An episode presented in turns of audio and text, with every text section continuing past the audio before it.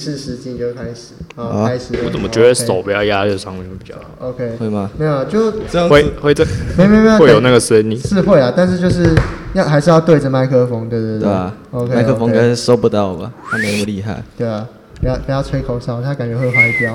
Test test one two three one two three，诶，不对不对不对，好，OK，都都 OK 哦，都 OK 哦，这样 OK 吧？就是声音大概都还 OK，然后听得见彼此的声音这样子。其其实我不现在，其实我不知道这是麦克风声音还是回回音。有啊，我有听到你那是麦克风吗？这样啊你因为你会听到自己的声音这。样觉得嘞？对啊。有人飞机要起飞了是吧？呃 OK，好，OK OK 哎、我得说那个，你刚、啊你知道你之前在那个球场上表现很猛吗？我知道啊 对，啊，你你是什 么人体永动机是不是？我只能超一般人的球，一直撞了就飞走了。 不是、啊、那个，所以你是那个有挑就对了。你到底要跳啊？一直撞了我就根本撞不到他、啊，一直撞一直撞我就被顶开来了，我就根本摸不到球啊。还蛮好笑的。 啊，要抓时机啊，没那么好，没那么好拍对的。啊，今天这场练习赛赛真的有够累的，你说是不是啊，MJ？我快睡着了。啊，那你多讲点话、对啊讲点话大你哥你讲话，快点。讲话，撑住啊，NJ，不能睡 着，眼睛要睁开。对，不然弗莱德弗莱迪会来抓你哦。那我先把铁门关啊真好。真的很真的很累啊，就是对。 OK，好啊，我我是受害者。好啦，没事啦，没事啊，大家都知道你很累，所以继续讲话吧。讲话我啊，们并没有想体谅你的意 思没错，讲话啊。我球发不出去啊！啊。我的球发不出去我啊！知道，因为我都在你旁边，你但是发不出去啊。他还专门来挡你的 球。你看，你都你都没有参与到，这样会不会很难过？不会啊，他已经两年没参与了，没有，因为我上场就会造成一些人受伤。那很好啊，你就是犯规三次下去就好了。啊没有，你没有听过，当有人笑的时候，就表示有人要受伤了。啊，不是，我我都是那个力量都已经收到已经很极限对了，就是还那啊是有个人会被我你弄。那没有他天就就是是开始猛撞、开撞、 撞他直接撞到那几个个一是几个，好几个连续普通拳，然后人家就倒了。然后他现在这辈子还没有用过认真一 拳。没有，我是认真冲撞。那那我冲那撞那我请你稍微随便一点重装。你说还是随便一点重装会死更多人， 我觉得你可他以他撞太满随便的话，你可能会直接飞入球场。有点悲伤 哎、你可以一次围攻一个人啊，把他们全部都换下来，你有时候可以 double kill 一下就。是可可能说一群人在那边可以一次撞五个。对对对，把五个都全部换下来，我们这场就赢了。对，如果你对上我们班的话，请你不要上，请你不要上场，因为我们班只有五个，对啊，请请你们还有请手五个下女留情生可以吗 我？们班就只有五那我个。们班就只有五个，我们班要换也没得换，因为有那个要换的那个人他那个有点受伤了，所他以他他他摔车了，对啊，那个会出事哎、大哥真的不要。没事，所以我把我自己上场的名单划掉，我改成计分的，真假？你记分哦。对吧？你会记分哦？啊不是不是不是记哦分，不是演上喽！很误会很误会很误会，像哦等一下等一下不会算数哦冷静冷静，我的我的那个说你会记分哦的意思是说那个，所以你会那个站在积分板旁边，然后帮忙积分，而不是下场打，或者是当那个后补。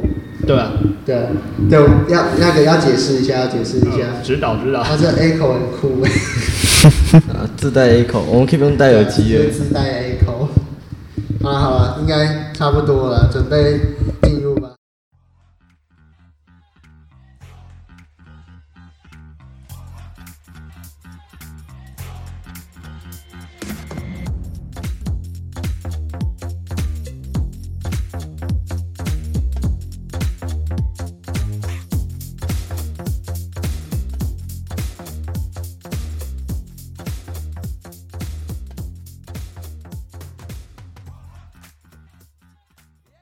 欢迎来到大直电台，我是主持人阿威。我是主持人阿燕，我是主持人燕仔，我是主持人 MJ，那么我们今天要来讨论的，当然就是历史上响当当的人物，我们的曹阿满。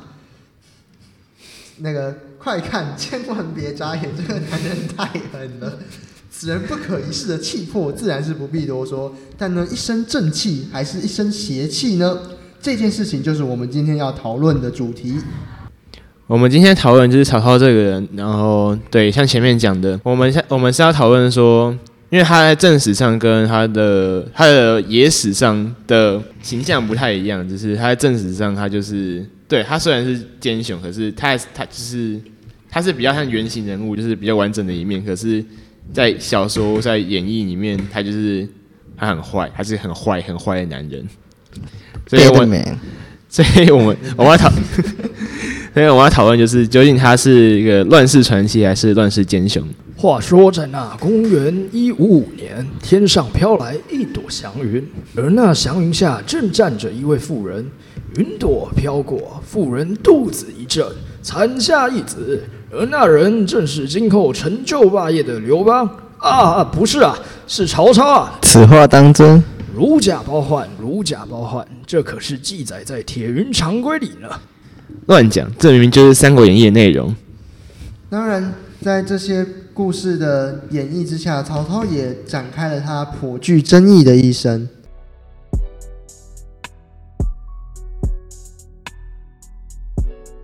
那如果大家其实有注意到的话，传统剧戏曲中的曹操形象就是一个花脸扮相的样子。那对于传统戏曲有一定了解的人就会知道说，其实花脸扮相通常代表着他是一个比较负面、比较奸诈的一个反派形象。但如果我们翻开正史来看的话，这个说法却不是完全正确的。此话怎讲？对，像我前面说的，呃，曹操在正史里面，他他的形象比较完整，他有好的一面，也有坏的一面。对，像你说的，他很奸诈，就是他会为了他的目的而不择手段。可是相反的，就是如果你没有。你没有想要，你没有成为他的那个目的，就是没有想要让他杀你的话，他会对你非常非常好。曹曹氏股份有限公司的那个公司行规还蛮简单，它是不是上面就直接写那个一行那个，比如说第一行、第二行、第三行，第一第一行也是最重要一行，不可以背叛曹老板， 逆我者斩，对，逆我者斩。不是然后背叛都要死吗？这好像挺正常的吧？对啊，挺正常。然后第二没有第二行才是重点，第二行就是写着说那个动我老婆的人就完蛋了， 然后第三行就是那个只有我可以动人家老婆，第第四行是不交出老婆会完蛋的，然后哦原来那个当然只是开开一下人设的玩笑。那我想我们这边讨论点会先着重在第一部分，也就是曹操这一生当中怎么样都无法离开的一个污点，就是挟天子以令诸侯这件事情。不管是在演义啊、三国志，或者是其他的相关记载，基本上聊到曹操，一定会聊到挟天子以令诸侯这件事情。那我觉得 N J 刚才有稍微发表一下，这时候 N J 应该要解释一下你怎么看这件事情。 好，就是挟天子，挟天子令令诸侯，就是呃，反正就是曹曹操，好我讲，好我讲客观一点，就是曹操就是他他就是挟持了那个汉献帝，然后成为一方之霸吧，应该可以这样讲，就是曹氏股份有限公司正式上 线。对他的确因因为这件事情，然后变得很强。呃，但我要平帮他平反一下，就是他其实他做这件事对他的，他只有那个管理范围变大而已。他其实他没有因他没有用挟天子以令诸侯去威胁任何一个人，啊，天子不会不会写对啊，我天都没有知道没是有威挟胁天性天没有天子的，你有想过天子的心情吗没？有他没有他没有去威胁其他的那个诸侯啊。啊，挟天子以令诸侯啊，对啊挟天啊子都可是拿他天的子他去他令诸他侯的了，确没有他，可是他可是他事实上他没有去威胁到他们了，就是没有去说哦，我有天子，你给我你给我交出领地，没有这样讲。啊，帮帮你解释一下，啊就是美其名叫挟天子以令诸侯，但其实那时候哪有一个诸侯还会听中央的？然后 就是对啊，他他的确没拿领地，因为把天子挟那都是他的领地，没有是啊，你你你说那个是名义上是献帝的，但实质上是他自己的。 没有，啊你那个那个没有。这时候我们要帮曹操说明一下，曹操其实从很早就懂得君主立宪的概念是什 么，对，虚位元首，虚位元首，他可以算是君主立宪第一人啊，对啊，而且那个首那个丞相还是自封的。 对吧？那个燕仔有要尝尝试解释一下什么吗？你要反驳我对啊们什反么？驳你一下要吧帮曹操解释一下，还给曹操一个对啊清 support 一白。下你的队友呗。嗯，当时可能就乱世嘛，没有人会听中央的话嘛。然后就像你们讲的，他那时候就懂得君主立宪的观念。那既然乱世之中有，然后再加上百姓也多数不识字，那我就自封自己为首相吧。然后才那个献帝就当做虚位元首啊，我并没有要篡篡汉的意思啊，我只是要帮汉收复天啊下。你你确定他没有想从君主立立宪走向君主专政，只是换一个君主而已吗？可是他一辈子都没有走上专政啊，他嗯就是他就他就是尊重他有这个汉献帝，可是他从头到尾没有篡篡汉这个 事情，他啊根本来不及串啊，就是 挂了。没有啊，他汉献帝挂他都没挂、欸，未发生的事情嗯听不起来很能悲随伤啊便乱讲。 那个汉献帝可能就是死前都觉得说很悲伤，我明明明为什么要当一个虚位元首呢？ 主要是啊就就是他可以篡汉的机会太多了，就可是他都没有做。跟我说哪些机会？他他掌握武力军事这方面，如果他真的要推翻汉朝的话，应该说真的要夺位的话，那他就是现代所称的军事政变之类的。对啊，你因为好像讲比较明显就是赤壁嘛，赤壁就是应该那时候的魏军够强大了吧？可以可以接这个点我可以接受，对可是那时候他还是小天定诸侯，他从那时候还叫魏吧，他不是叫，就是那时候他叫魏，那魏公他是公，他不是国，立国是曹丕的 事。 OK。啊、无聊吐槽一下，是不是那个没有做动作有点难说话？ 对，我所以曹丕是拿着他阿爸的遗书，他说我要代替阿爸来去当那个魏 国。诶，倒哎倒没有，就是因为曹操终其一生都没有想说要篡汉，对，嗯，因为可能连遗书都没有吧。就是曹丕是曹丕自己想篡汉，因为觉得说他就是是时候了。啊，是是时啦候，但这边可能要平反一下，确实说那个曹操也是在那个曹丕称帝之后才被追封，追追封什么什么号什么魏武帝吧，魏武帝。OK，好吧，那这边我觉得那个可以稍微下个小结，反正就是说，我们可以都认可说，确实有挟天子以令诸侯这个事实存在，对吧？嗯，应该可以接受。对，可以啊对 OK，但至于它的具体方向，比如说我们中间讨论的点比较是说，他是为了他自己，还是他是真的有一个伟大的中国 梦，大大中原的梦想，就说那个。不行，我今天身为一个那个丞相，虽然是自封的，但我是丞相，我 沈香，对我应该要带领着东汉重振雄威，把南方那些哼诸侯，讲直白点就是各路军阀重新统一，各路的叛军。对各路的叛军重重新统一起来。换现代的角度讲，就是像现在的中国民族主义的概念，它只是其中一员。然后说我们要让大中国统一，实现我们民族伟大的梦想。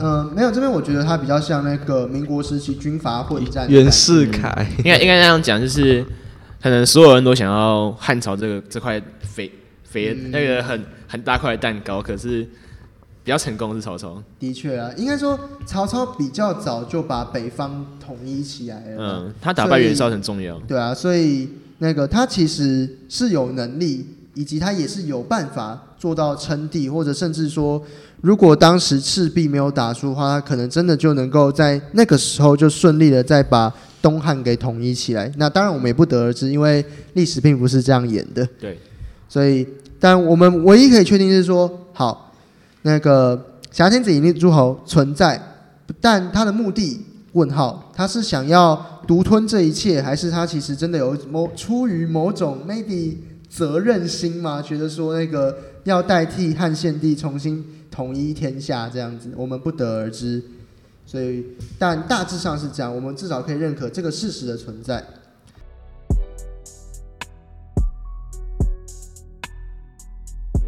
那接下来我们进入下一个部分，就是曹操比较偏向形象的部分。那首先我们可以先来聊曹操的那句座右铭是怎么来的。 宁愿我负天下人，也不愿天下人负我。 OK，那这边我们请燕仔来说，稍微说明一下这个故事好了，毕竟他都说出了这句名言了。嗯，故事吗？你指的是事件、历史事件，还是没有，就是这句话是怎么被讲出来，以及它出现在哪里。 好好，我救你。就是这这句这句话，就是就是那个那时候曹操暗杀董卓失败，到到处跑，就是跑路嘛。然后董卓是剩下天罗地网要去抓曹操，哦，那时候是暗杀暗杀董卓的时候，对，他拿就是他献七星剑，然后失 败。对啊，拿七星、哦拿七星剑捅 OK 捅董卓失败，他说：“哎、啊、哎、我要献七星剑给你。没有没有，就是那个刚好要献没有那那个当时情况要还原一下，可能当初曹操本来要献剑的时候，那个董卓刚好转过来，哎、那个不好意思，丞相你在干嘛？哦哦，太师没有啦，那个我想说你要不要要不要来我家坐坐啊？ 我那个我做菜给你吃如何、啊？ 哎、七星剑变成七星葱 了，对啊 他说：“那那个我，你看我这把刀很锋利嘛，我可以那个切东西给你吃。你看你身上那么多猪油，呃，不不是不是不是，对不起， 那个不是不是太师，我意思是说那个你身体那么健康，对啊，以前胖是健康嘛，所以我想说我可以做点菜给你吃。然后他就那那如果没有什么事，我就先走了。” 对，大概大概就这样，就是反正就被追杀，然后刚好然后刚好逃到那个一个一个，他算太太守嘛，还是算一个地方官，他就是到他成功，嗯，他就逃到他手逃到逃到他的领地，然后被他抓住了。可是他成功这个人觉得说，曹操是就是这个人是呃有尬词有义气， 然后觉得说好，那我跟你那我跟你跑好了。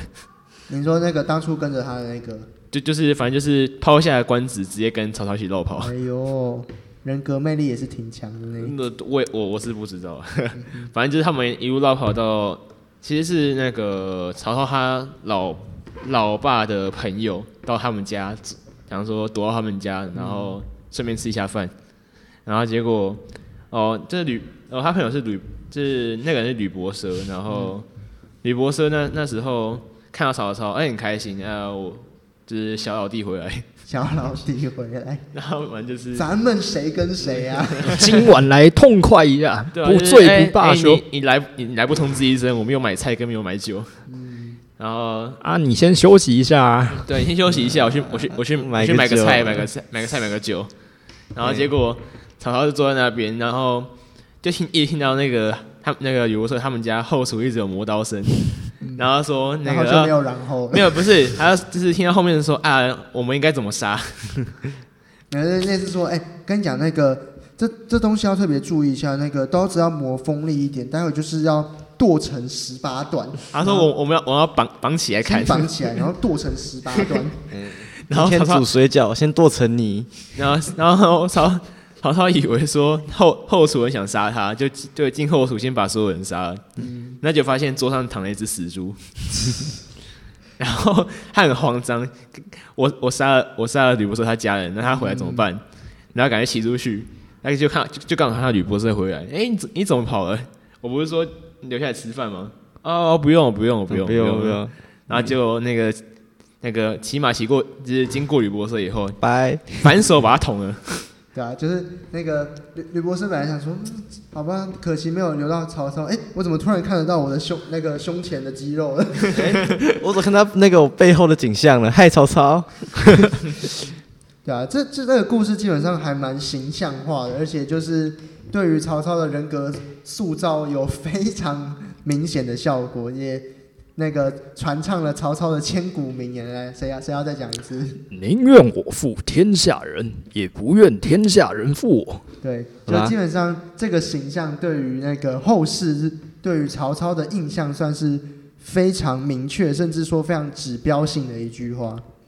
但但我要说，这这个仅仅出现在《三国演义嗯，小说演绎的部分》，嘛，对正史上有没有这段是不得而知，因为对他也不会写那么细啊，你也不会说哦，我经过谁家，我捅谁，其实《三国演义》影响挺大的，就是这一篇让曹操成为了奸雄。因为《三三国演义》它是小说啊，传唱度已经比较高，因为没有你想想看，我们现在你会想去看历史课本，先去看小说，不一定，不一定要看是哪一段历史。我我当初看完《三国演义》就就有去看一下《三国志》，然后发现我都看不懂。蛮正常的。没办法，都说那个罗贯中讲说七分真三分假嘛，角色的角色的渲染，对，要角色，对，我要那解释嗯罗贯中应该挺恨曹操的。 然后因为他喜他喜欢那个刘备啊，他是对啊蜀国头号粉丝对，啊，蜀国小迷弟那可能家中有藏刘备当初做的草鞋，想说把它捧红之后就可以卖高价。之类的，没有，他就是那个他是行销大师啊，就说那个这这时候那个我等到我这本书火了之后，我就开始疯狂卖周边。 对，这是当初刘备那 个草去鞋织的草鞋，哎，这是那个桃园三结义的那个誓词的手抄本，哎还 有那个桃园三结义的三杯酒，然后这是关于的头，哦，没有没有没有没有， 你跟我想一样，只是关羽的 头。哎、这这盒子里面放的是关羽的头，你看一下。对，对啊，那个哎，人家那个多久以前就行销大师，元元末明初最强行销大师。但当然就是说，那个书中还是要强调，书中对于角色自然是要多加渲染嘛，毕竟他要让整个故事变得更加有趣、更加传奇。那当然，这样的塑造方式会有个问题，就是可能会忽略曹操本身比较是身为人的一面，对吧？是的，好，哦很很好，OK OK。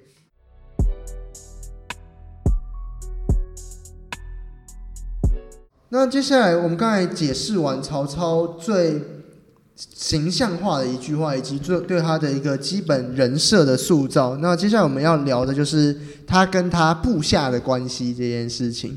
那我印象中有传唱一些蛮有名他跟他部下相处的一些小故事，那这边我想请 N J 帮我来说明一下。好，我们先讲部下好了。呃，对，就是他对我前面说过，他对部下很好嘛。然后你你前面没有说过，有，我前面有 讲，没有？有，我确定有，好 啦好啦，你说有就有，真的真的有，你等一下回去听。 ，OK 哦，就是我先我先讲典韦侯，就是嗯曹操只自飞到船的，曹操小曹李被盗曹曹操自作自自自自找，就是那个 去抢别人的婶婶，然后被被打， 还打输，有点悲 伤。然后。没有到，因为那时候他们被困在宛城里面啊，就是嗯他们两个，就是典韦跟曹操说谁要 殿后，对啊，那个这时候曹操重义气的一面就展现出来了。当他就当初叫了丁位，丁位，你先走，你先走。跟你讲，这那个这次就交给我了。两个人啊，抢着不行啊，丞相，这次还是我来啊，你先跑吧，你比较重要啊不行，丁位，丁位，我丁位，好，那我先 走了。啊啊啊啊！就这样跑了，典韦一脸懵逼，我我只是客气而已，你 对啊走先跑了。没有，就是那个刚才那个画面，就是抢着付钱结账的对啊，画抢着面付，钱或者是那个拿红包的说那个，哎、不行不行，上次你付了，上次你付了， 这次我来了。看到账单八千块，好啊啊哦，我先走了，拜。对啊，就说那比如说什么那个阿燕那个不行，阿燕你上次你付了，这次真的我来。跟你讲，这次你不让我付，就是你不对了，你知道 吗？啊你我觉得你还是来啦。呃，然后就默默地说好吧，好了，啊好好啦，那那那就你吧。然后就是那时候，反正就到了对大家都知道，就是典韦殿后嘛。然后对啊典韦就守在城门口，然后被那个万箭齐发射在身上。成就了他该想当该不会是蒋干刺猬命令的梦吧？？ 不不是啊，蒋蒋干你怎么打自己人呢、对啊不是，反正就是他拿他拿了两两把大斧子，然后去砍去砍人，然后身上中一堆箭，然后一路从呃半夜砍到早上，然后砍到那个全身脱力而死。没有，那时候我只啊想，没有没有没有没有都没有扎，对对对对，nice，对对对，我就想问这个，就那那么长时间一直砍人，从那个黑夜砍到白天，你我看不对啊，会你干眼睛吗不干吗？典韦牌眼药水，对啊，我典典伟，你你眼睛不干吗？啊我眼睛干不干关我砍人什么事情？没有，我想说，对啊，就是你这样说那个斧子拿在前面，然后你就眼神就这样很狰狞，然后这样。对啊，你我只是好奇，对啊，你眼睛不会干吗？ 我在证明我很勇猛，我很够义气。你问我眼睛干不干，你有什么问题啊？ 现在现在是怎样？那个，我现在身上身上中一大堆箭，你怎么不问我痛不痛啊？ 你怎么问我想不想当刺猬？然后没有，我比较我比较在乎是你干不干。可是我就我就好奇，啊 现在人家都快变刺猬了，你问人家眼睛干不干？没有，这那个最讽刺是，结果这段话是曹操回来讲的，然后看到那个典韦已经躺在地上，就是那个典韦痛吗？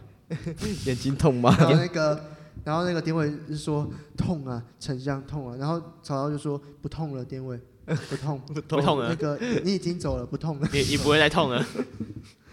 没有啊，就是这这边当然就只是想表现说那个曹操的人格魅力，所以那个连典韦这样都可以，就说认为他老板够义气，所以那个越我也要对老板够义气。你这说样安慰子典韦不痛的地部部分吗？我们忽略那个不痛的部 分，我们只是想表达典韦觉得说，嗯，曹操这个人将来，要么是觉得说将来他一定必定会成就霸业，要么是觉得说这老板我今生今世就跟你了，嗯对，那个我今生今世就跟你 了，好不好？那下下辈子还其是实不一别定啊跟了。对啊，下辈子还是跟 你啊。然后曹操说：“不不不，不要下辈 子。”对，所以这是典韦的故事，嗯 变啊典韦变成刺猬的故对事。，呃，对，他变思维。然后第二个是那个，我想讲郭嘉，就是 OK，他的可怜模式。对啊，很可怜。 这就是他，他本身就是一个病很多的人啊，就是对他身他身体他身体本来就不好，然后加上曹操这个人，然后东东征西讨的，然后就是他的病情会一直一直恶化，你懂吗？嗯然后就是就是好像就是他他到哦，他死前的最后一计是帮曹操打袁绍，嗯那因为那时候袁绍就是追杀过来，然后曹操想就是挡不住啊，就是来几个被被杀 几个，对啊，因为每个将士在里面因为冲杀，就是曹操说：“赶快，那个更多人强。挡住他，挡不住啊！我袁绍太袁绍那时候其实是比曹操更强的一个诸侯，因为他是什么呃，讲题外就是他是四世三公，”就嗯对是、啊，好像有一说说，其实那个那时候大家都比较看好袁绍，觉得说北方应该会最后会是由袁绍来统一的。呃，对，因为他的身家、他的家世背景太雄厚嗯了，就是每他的所有的爸爸、爷爷、叔叔、伯伯都是丞相， 对啊，就一句话：“老子有钱。”然后对老子有钱啊，然他的后孙，他的后代还成为了总统呢。 然后啊挺我挺们好的的。袁大总统是吗？啊袁袁世凯，袁大总统。没有那个当袁那个袁世凯当上总统那天，他就先去那个祭拜说，感谢各位那个列祖列宗保佑。虽然当年我们输给了曹操，但今天我们袁家终于统一了北方，对我们袁家终于那个能够出逃 出逃厅啊！ 不对，北方人应该不会讲台语， 对，啊的确，然后隔个八十天人就挂了。对啊，很悲伤哎、对。好，没事，收好回好，我继续，说我回正好，说题。回正题，反正就是那时候，就是郭嘉拖着他他的病区从房间走出来，他说：“我献上我我献上一计，就是十面埋伏。心中撒撒娇。然后那个最后那个在献出这一季之后，国家还没死哦，国家国家还其实大家都忽略，国家死前还说了一句话，就说那个就是其他的人过来说，哎，那个国家你还行吧，你还撑得住吧？然后就说不行，你近一点。 我只能，我最后只想说一 句话，我确诊了，请不要打坏这严肃的场景。 好，你继 续。 我呃我只想说一句话： 曹操他有毒 啊，千万不要再靠近丞相了。他就是最早的 COVID nineteen 啊，”来，就是来几个模式，只要靠近他身边都会死几个。没错。这告诉别人，我世上最重要的一条讯息就是，千万不要靠近曹 操。你看那典韦，当初不是靠近曹操，最后变什么？最后变刺猬了。啊，可能最后一句话咳太严重了，没人听到他讲什么。没错，所以你看，为什么最后没有记录下来？因为那个那时候那个声音太模糊了，所以也没有没有收音效果 嘛，所以就是没听到，就说啊，郭嘉，你说啥？你说啥？啊， 你听不见呐、然后郭嘉就气死！然后你知道最最后曹曹操曹操其实是每年都会在那个郭嘉的坟前面哭，你知道吗？对啊，然后郭嘉就在墓底下说：“不要再哭了，都是你害的，大家都你害的。丞相，你不要再哭了，再哭我也还是会恨你的。”对， 他说：“呃，奉孝啊，你如果再死就好了。” 然后那个这时候曹操说：“郭嘉，你放心，那个你真的是一个好好的谋士，我不会忘记你的恩情。但嗯那个国一国不能一日无谋士，我现在就去找下一个谋士。”郭嘉那个本想直接从墓里面跳出来，丞相不要啊！他被牛顿盖按住压棺材板了。对啊，没办法。好啊，那这是那个主要讲了两个，一个是武将，一个是谋士。嗯那曹操还有另外两段还蛮有趣的故事，就是他跟蔡文姬的故事，以及他跟关羽的故事。那我想，我觉得我们可以先来聊一下他跟蔡文姬的故事。嗯，嗯，嗯好，很好，都没有人要讲是，好，对啊我来讲，对啊，我刚刚讲很久哎、 好，我来讲，大家都不讲没关系，我来讲。话说在那东汉时期，有一才一大一大才女叫做蔡文姬，那那时候还蛮可怜的，就是被我忘记是被抓去还是被卖去了，抓去还是被卖去，support 一下，不好意思，抓去还是被卖去。算是被抓去吧。哦，抓去被抓去那个匈奴的藩邦。那那时候那个他就面临呃离家出走啊，就是距离家很遥远。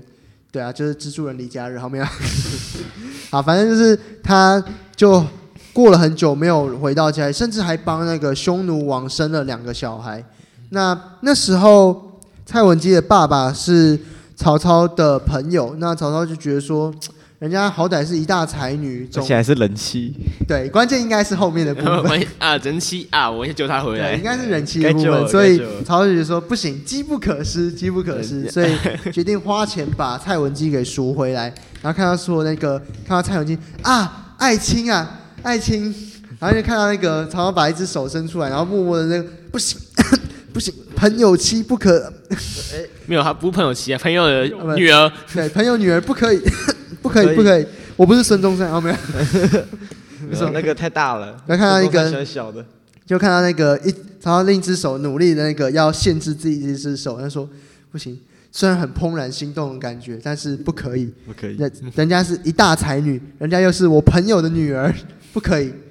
然后，所以最后那个他也没有对蔡文姬做什么，他就是说啊，爱卿啊，你终于回来了，那个能否现弹一首？ 你说我绝对没有什么诡异的思想，我觉得没有非分之而想。且对蔡文姬也挺好的。当我记得后面他老爸被被那个曹操抓走，然后蔡文姬来跟他求情，请求放他老爸。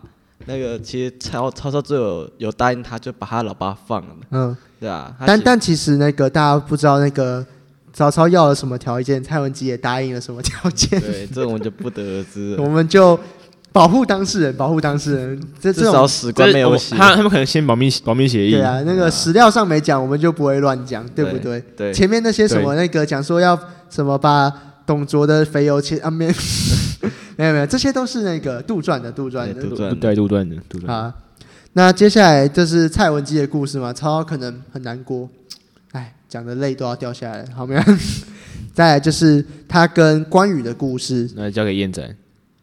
嗯，曹操俘虏关羽的时候，哪一战俘虏关羽的？那下我邳之战，这这下邳之下战，回是曹操在下邳之战的时候俘虏了关羽啊，然后关羽有开条件啊，然后一是降汉不降曹啊，然后第二点是不能动我的嫂嫂，第三点就如果我知道刘备在哪，我马上会走啊。其实我是觉得嗯这样，曹操还是马上答应了这个要求。他其实想最久的是第二个，嗯第对二他个其啊实想追求的是第二点，太吸引人了，你知道吗？两个嫂嫂，这两个哦，两个嫂嫂在我面前，你你一天一个还是一天两个都没关系哦。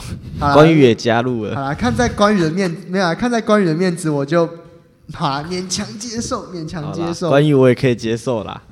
啊，所以曹操答应之后，哎、曹操对关羽非常好，三天一小宴，五天一大宴，美女黄金丝绸一直送给厂厂商啊，就是为了获得 VIP 六六六这个礼包嘛， 抽魔关羽啊， 连法拉利赤兔马都刻下去啊，零到一百只要四秒钟啊，对啊，看起来因为看来他对关羽真的是爱，爱不释手，就说哪个爱哪个爱哪个爱呃，不不知道哎、哪个爱啊，那个爱啊，爱爱财的爱还是那个爱人的爱？ 呃，爱财的爱啊，以上皆是。对啊，曹操真的很爱财，曹操真的很爱财，所以那这边这边还是要解那个解释一下，就是那其实曹操对于关羽其实虽然是真爱啊，好不好？他是真爱，爱财爱财，好不好？真爱财，真爱财。真真真爱财，真真爱财真真爱财，对对对，所以甚至于说，其实他也没有叫他也没叫关羽做什么，他就是真的就是在宫里面，然后就是那个待，着，对，让他让他讲感觉在那边什么，好像关羽是他的战利品一样。就是把它，其实算半，其实我觉得像半半软禁吧，就是说，就是关羽一直想说，我想为那个曹操打一场仗，然后赢了我就走。所以关羽就会在那个地下室看到那个汉献 帝，然后跟 他说打那牌个这样子然。后汉献帝就说 first time， 第一次吗？对啊，第一次被关进来吗？ 哎，新来的，你是怎么被关进来的？ 后来哦，我我呃我我想说就是没地方去嘛。没有啊，就是那个啊没有，就是那个曹操就把关羽当成真人版一比一公仔，就是说跟人家介绍说，哎、那那个来就过来就过来，大家看一下，这是那个我最新收集到中那个关羽真人版一比一公仔，你看这个胡子多么真实，这个脸多么的红，然后早晚他各拜一次。 对对对对，来来那个大，然后那个不然人家都误会了，其实关羽信仰最初是曹操带起来的，这一开始不是叫关羽信仰，一开始叫做关羽崇拜， 就是哎每天三炷香， 然后关羽心里在欧一直说。那个我是我到底是活着还是我是死了呢？ 然后没有那个关羽，关羽就在站在那边，然后曹操就说：“来来，来大家进来，在那个呃温收门票钱，收门票钱对。文来，文官站右边，武官站右边。来，一鞠躬，二鞠躬，三鞠躬，礼成。哎呀，曹操今天想来问关羽一件事啊，袁河北袁绍铁骑南下，我要怎么打？没错，哎，在关羽眼里，全部都是插标卖首。 对，简单讲就是饭桶。 然后就是那个那时候那个关羽还很气曹操还很气定神闲哦，曹袁绍都已经打到自己家门口了，那个人家还在那边下棋。然后就说那个下棋一下就是两个时辰，两个两个时辰是多久？四个小时。我想问一下，他腿不麻吗？我呃有没有就是这么长的时间不那个不站起来，你的腿不麻吗？嗯 对吧？然后就说我下棋关我腿麻什么事情？ 我就好奇嘛。我在那边讲说我过得很悠闲，袁绍来了我还是照样下棋，再接着舞。你问我腿麻不麻？ 所以麻不麻？不麻。怎样不麻？ 当年华佗刮骨疗伤，我都不痛了，是吧？对啊，我你觉得一个小小的腿会麻吗？啊，反正那时候那个曹操就是什么办法都拿不出来了，太多文那个颜良跟文丑，差点想成文丑跟文的文良跟颜丑， 太多那个文丑跟颜良对，太多文丑跟颜良了，所以曹操根本敌不过啊， 太多太多，太多，对啊，文文丑，跟颜良各一个。人家是复制人是吧？对啊，不行，文丑一号，文丑丑二二号，号，颜良一号，颜良二号。反正就是曹操已经别无他法了，好不好？他就已经江郎才尽，我能派的我都派出去了，我就是打不赢啊。你知道这？哦哦，好，算了算了，关羽出去吧。嗯，关就是羽啊，就是你了，唉，皮卡丘去吧。关羽就决定是你了。啊那结果一次活了两个。 没有啊，就是那个就很悲伤啊，就是说，所以那个对啊，所以他就很无奈，只好派那个曹操也只好派关羽出去。 关羽体验卡，对啊，用之前的体验卡，然后开启然后然后献上黄金，献上丝绸，献上美女，牺牲召唤，恭喜你换到了体验卡，一 日魔一日魔关羽体验卡。没错。为什么是一日呢？因为关羽出战之后就听到了他大哥刘备的下落，哎，对，很悲伤啊。而哎且他其实他他其实就在对面。对啊，然后那个曹那个曹操其实那天是万分的痛苦，他默默躺在床上，期待着爱人会不会回心转回心转意呢？但是关羽就默默的开着他的，法拉利，，对，就这样他就走跑。了。曹操那内心很痛啊，曹操内心痛苦啊，曹操内在内心在淌血啊。赔了夫人又折兵，活动为什么不办哪位久一哪位点夫？人哪位夫人？呃，关夫人， 官夫赔了夫人又折兵。啊其实这边有一段还蛮有趣的插语，是说，其实曹操那时候躺在床上，他其实是期待关羽真的会回来，他只是故意在等的，就是说那个嗯他觉得关羽不会这么狠心丢下他，就是他觉得说我那么真心诚意的待关羽，关羽应该不至于会如此狠心。对，但奈何，可是我觉得也，其实其实你如果你看整个历史的话，你觉得你觉其实其实是不亏的，因为他啊，那个也是啊，打赢那个官渡之战呢、没有也不是不是这个不亏啊，就是因为他他不是败走华容道吗？关关羽放他走啊，哦，你说就是最后还是有放他一条，对啊，就是如报果答恩情，因为如果那时候关羽把他斩了，其实就没有曹氏企业了。也是啊，所以就是刚好那个先有这一段，然后后面才会有关羽放走曹操这样子。嗯种什么应得什么果的概也是念。啊也是但如果那时候关羽把他斩了，今天我们讨论的对象应该就变关羽了。没错，就没有曹氏股份有限公司了。就可能是那个刘氏股份有限公司那个的那个关氏子公司， 没错，成功一统江山。 好啦，这边那个关羽这部分，我觉得大概就是告一段落啊。毕竟，对啊，爱人都走了，啊、没有没有没有，爱爱的才人都走了，对，所以就是这边这段故事也成为了历史上一个爱才的美谈嘛。有名的佳话，对啊，历史上那个无缘对无缘的佳话。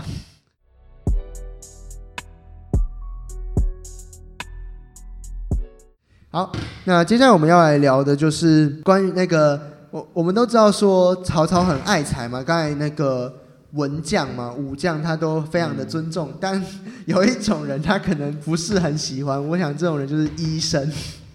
对，就是他这个人很讨厌治病，就是他觉得说自己头风病就是啊吃个药就好了， 对啊，就是他就是那种那个平常就是一直要吃痛风药，然后那个、呃、不不是痛头风药就。是那个止痛药，止痛药就说那个不行，没事，我没事。虽然我腿肿成这样，或者是那个就是我痛风已经痛成这样，或者是我头很已经痛成这样，但我没事。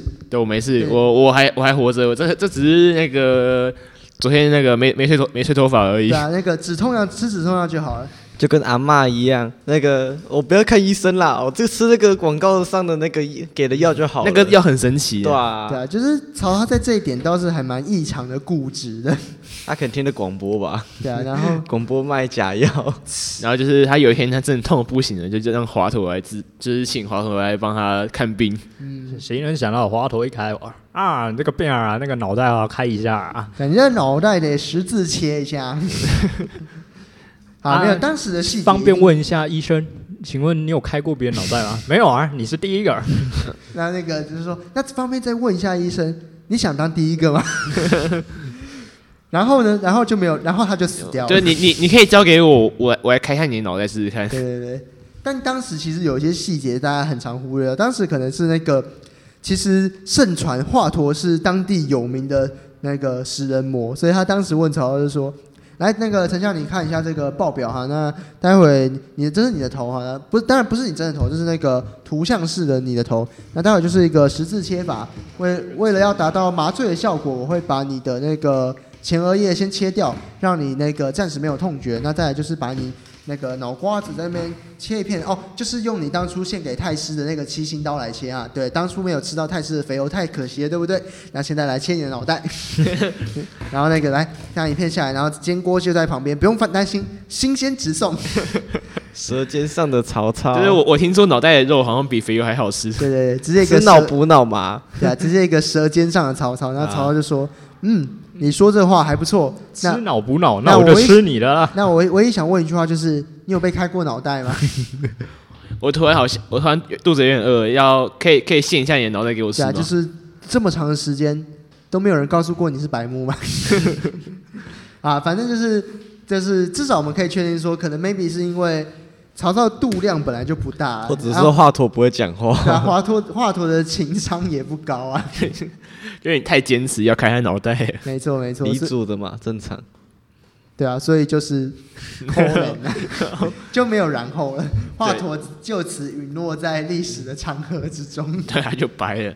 对对对，那再来有另外一点，就是我们常会忽略的部分，就是可以称得上曹操的第二污点。那我们先做个小结哦，前面我们已经讲过曹操对于他个人的形象以及他的人对于人才的态度，接下来我们就要讲讲曹操的第二污点，也就是图徐州城这件事情。那这边我先请那个阿燕来帮我们说一下当时的故事吧，来个前情提要。嗯，前情提要，还还敢滑 IG 啊？这样是不是有点不哎太认真？想说轻松一点我嘛好。像有我好像我好像抓 到，俩丢我啊！徐州城就是曹操他的爸爸，那是什么曹操？对，曹操，曹操他有被点怂，被谁抓好，走曹了？松，OK，曹松，曹嵩被谁抓走？没有不算没走，啊，算了，我来来，来好啦我会你讲你来你会讲，真是哦，反正就是我的历史没学好，都在睡，伟林听到哦，扣分。哎不要当我，我我赢就是他哦，呃，当他不要当我啦。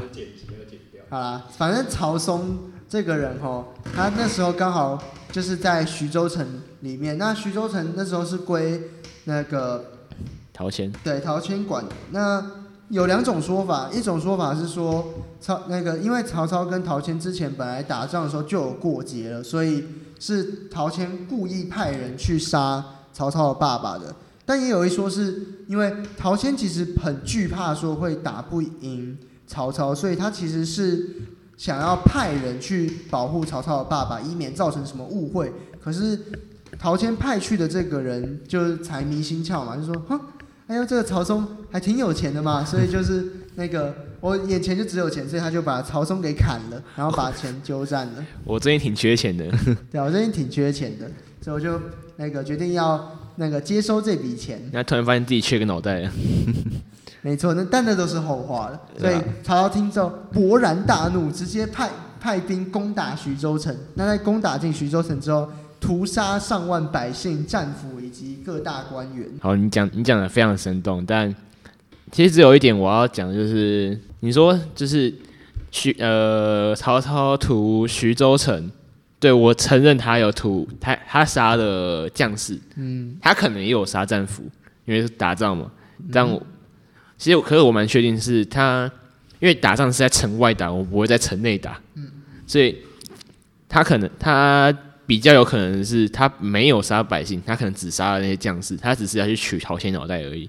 好吧，反正那个，但至少一定有杀人。那至于至于杀了多少人，以及杀什么人，我们可能会有一点难来说明。那就像前面刚才讲的，我我们也讲过，就是屠杀这件事确实存在。那攻进徐州城是真的，屠杀也是真的，这点同意吧？呃，对好，那差别只是在于说他屠屠杀什么人嘛？对，好吧，那我这边换一个讲法好了，屠杀的存在势必是带有恨意的，对不对？当然你你你爸被杀，你会很恨意啊。对啊，没办，就是常常就是带着一阵恨意，然后那个去血洗整个徐州城。但是说实话，那个有些时候恨意的发泄还蛮见仁见智的，所以、对吧？啊，我说我我认为每个人其实都会有恨意啊，但我们不能让恨意肆意纵横。我想此时曹操只想说：一代米康基喽，感受痛苦吧，体验痛苦吧，接受痛苦吧，了解痛苦吧。不知道痛苦的人是不知道什么是和平的。呃，你你以为曹操是裴英吗？ 他用神罗行灯屠屠城吗？那你现在是在拍那个《火影三国传》吗？那个什么《火影忍者》人物志，曹操，呃，火影忍者曹操传比《博人传》还难。啊 没错没错，没有没有，这这时候那个我只想说一句话：天哪，我以为这种神级技能只会出现在《真三国无双》里耶，修淡季了哦，你要不要说说看，厂商给你多少钱？在《真三国无双》里，你可以扮演任何武将来征战天下，你可以挑起蜀汉的大梁，帮助蜀汉夺得天下。当然，你也可以化身为曹操，亲自参与官渡之战、下邳之战、赤壁之战等大型战役。在游戏中的曹操也不再是一副坚韧形象，而是转变成一位帅气的型男大叔，熊熊燃烧的野心仿佛要从他的眼睛中喷发出来。你确定你真的没有收钱吗？在其他游戏里的曹操其实也是差不多的形象，像是《三国志战略版》。呃，曹操在这些游戏中的形象多为霸道且自命不凡，然后举止间却又不失正气。可以说，现代游戏中的曹操更像一位乱世枭雄。但我要讲个前提，就是说，呃，那要在那个游戏里面的曹操是男的，我 OK OK，男的才会这个形象，女的就不一定，好不吧？好说，不好不好说，女的对就对那，You 样 know, you know, 就 you know you know, I 不 know, we 不太 know. 不太好解释的形象。对， OK，就是好好讲回来，就是曹操，就是其实现在游戏把曹操画，我觉得比较贴近于正史，就是他有他是枭雄，然后他奸诈，可是他有理想，然后然后虽然说他会乱杀部下，可能就是谁反谁谁想谁想造反是杀谁，可是然后想要把皇帝变成虚伪元首啊 而且还会对对对克对对模式，好，就是好，我就是就是其实对，好对，就是好，他他可能会乱杀人，可是他其实也对他就是对他部下很不错，就是其实游戏里面都会把这个画进去。没有啊，就是嗯曹操讲究的是什么？自己人好不好？那个嘎基郎就不 杀，但你那个只要我认为你不是嘎基郎，那我就杀。对，所以其实他不会在游戏里面当个只是当个那个免洗反派的啊，出来一下就死了，然后没有不是，那那看来那个华佗就不是嘎基郎，嗯 对对对，还而且还不是，而且还是那种完全不是嘎基郎的那种类型。他本来就不是 Gaki 啊。他是请来的、 啊。好啦，好那这边那个稍微解释一下， 拍谁就是刚才突然的转折，那个比如说光荣特差模游戏突然乱入，这边要解释一下是说，因为我们想要跳到解说游戏中的曹操形象这一块，那这段没有叶配，这段没有叶配，我们只是想要找一个断点，让我们可以去做一个衔接的部分。嗯对那接下来我们就是要聊关于游戏中曹操的形象以及。稍微刚才有稍微做解释，但我们可以做一些更细部的了解啊之类的。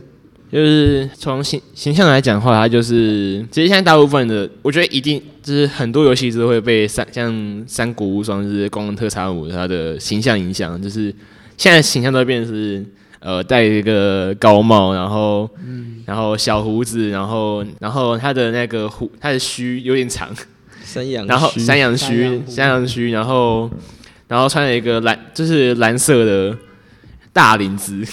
嗯， 然后对，然后拿了一把长剑，他应该拿的只是一般的刀，因为他的刀在给一个将领拿去追杀赵云的时候就被赵云拿走了。哦，青钢剑对不对？哦，酷哎、搞不好他拿青钢剑啊，只是没有，只是形象没有把它没有说，因为青钢剑还是曹曹操的标配啊，嗯只是可能说他画一一把青钢剑往前指，然后手拿一杯酒，诗酒临江。就 是很说，然后剑指天下，那个我决定，这个从此之后我剑指到哪里，这江山就是我的。啊、没有， 没有没有，那个他他的想法可能跟狮子王一样吧，就说那个辛巴，那个你要记住，太阳照得到的地方都是你的国土。呃，史上最早的日不落帝国，没错， 曹操想着说，我要那个创造史上最早的日不落帝国、大英帝国、什么西班牙帝国、大大英帝国，那算什么东西呀、最早日不落帝国是我魏国啊，对，哎、刚才不是说那个没有要称帝的吗？哦，啊我可啊， 好啊，啊啊！没没有 啊，就是对，你这时候就说没有没有，那那些都是他在曹氏股份有限公司的时候讲的啊，好好，啊，不要难过啦，开个玩笑，不要紧张啦，对吧？对吧？对吧？对对吧？对吧？啊，反正就是曹操在这些游戏中的形象都呈现一个比较中立的形象，甚至于说很尝试有那种压过主角的气场。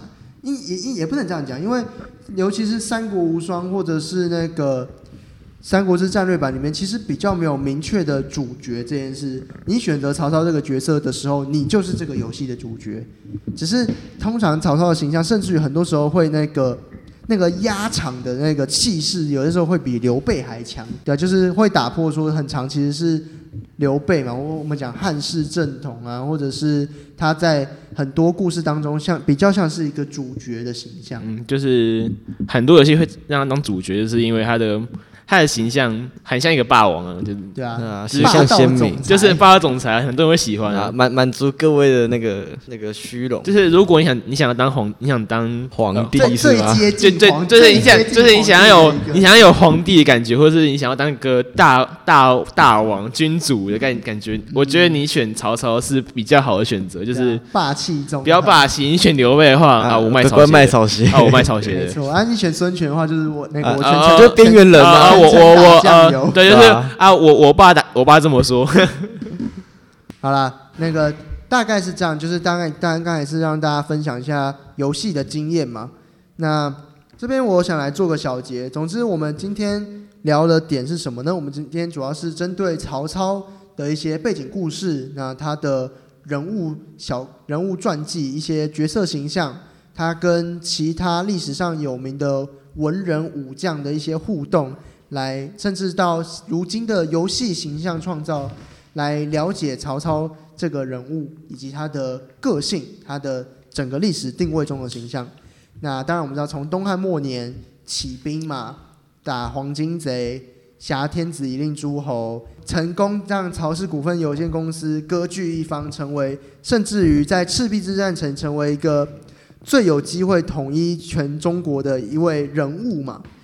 那我们自己得到的结论应该会比较接近说，你很难用他是奸雄还是一位传奇来定义这个人物，所以我们会比较倾向把它定义为乱世枭雄这件事情对。那毕竟枭雄的形象大家懂嘛，就是不算是好人，但你也不能完全说他就是一个坏人，而是具有一定形象，呃，不是具有一定传奇性的一个不算是正派的人物。对，就是他，他是他有传奇性，传奇性，可是他又干过很多坏事。没错，没错，就是你也不能用什么英雄人物来称呼他啦。说实话，对，对对，就是因为毕竟英雄还是太正面了。嗯曹操其实形象上真的没有到那么正面，所以我们还是觉得，他叫枭雄。对啊，乱世枭雄还是会一个比较适合他的形象。嗯，好，以上就是今天节目。那我是主持人阿威，我是主持人阿燕，我是主持人燕仔。我是主持人 MJ。感谢你收听大直电台，谢谢。